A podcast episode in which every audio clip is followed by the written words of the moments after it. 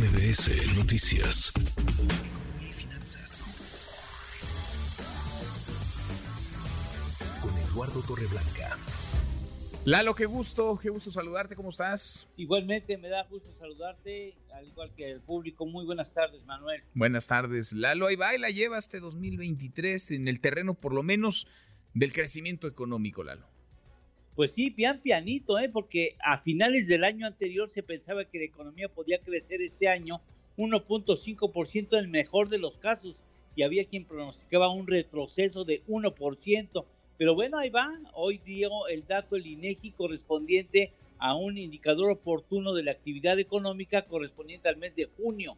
Es decir, anticipa con la probabilidad muy, muy alta de 95% cómo se comportará el IGAE, que es una especie de medición del Producto Interno Bruto eh, del mes que se trate, en este caso junio, crece 4 o crecería 4%, el sector secundario 2.8% y el sector terciario 4.3%, lo que quiere decir que en esta ocasión el mercado interno fue el, el, digamos, la turbina o el motor más fuerte de la economía durante el mes de junio.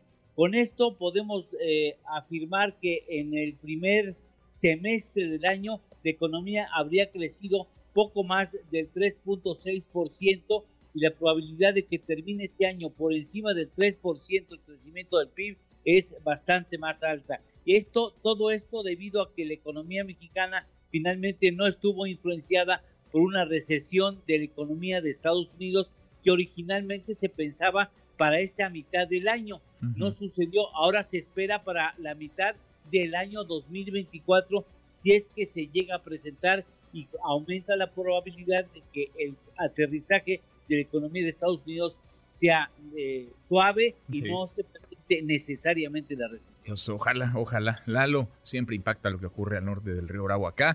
Ojalá no sea un gran impacto. Y lo que está ocurriendo en México, muchos, ¿cuántas veces no lo hemos platicado contigo, Lalo? Muchos vaticinaban crisis muy profunda en nuestro país, crisis económica, y no, no se ha dado. Afortunadamente, ahí la lleva pian pianito, como dices, crecimiento económico podría ser de 4% en el primer semestre de este, de este año. Por supuesto, se debe y se puede crecer más, pero no es malo. No es malo, sobre todo si nos comparamos con lo que ha ocurrido en años anteriores y lo que está sucediendo en otras partes del mundo. Sí, efectivamente, no, no le ha ido mal a la economía en este año, afortunadamente. Afortunadamente. ¿Tenemos postre? Claro que sí. Eh, los tres estados donde más riqueza se genera en Estados Unidos, ¿cuál crees que sea el número uno? A mí me parece que está muy fácil. A ver, eh, híjole. Eh, California. Pues sí. Pensaría yo California, Texas y... ¿Qué te gusta? California, Texas. El que el tercero sí está difícil, ¿eh?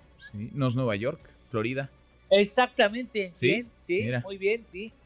Van así, California con 3 trillones de dólares, eh, Texas con 2 trillones y Nueva York con 1.6 trillones. Mira, California, si fuera país independiente, estaría dentro de la lista de los 10 países más ricos en el mundo, California. Ahora, ya ves, no ando tan perdido, Lalo. No ando No, para nada, eh, bastante bastante exacto. Bueno, abrazo, gracias como siempre, gracias Lalo. Igualmente, Manuel, buena tarde y buen provecho a todos. Gracias, Manuel. Eduardo Torreblanca. Redes sociales para que siga en contacto: Twitter, Facebook y TikTok. M. López San Martín.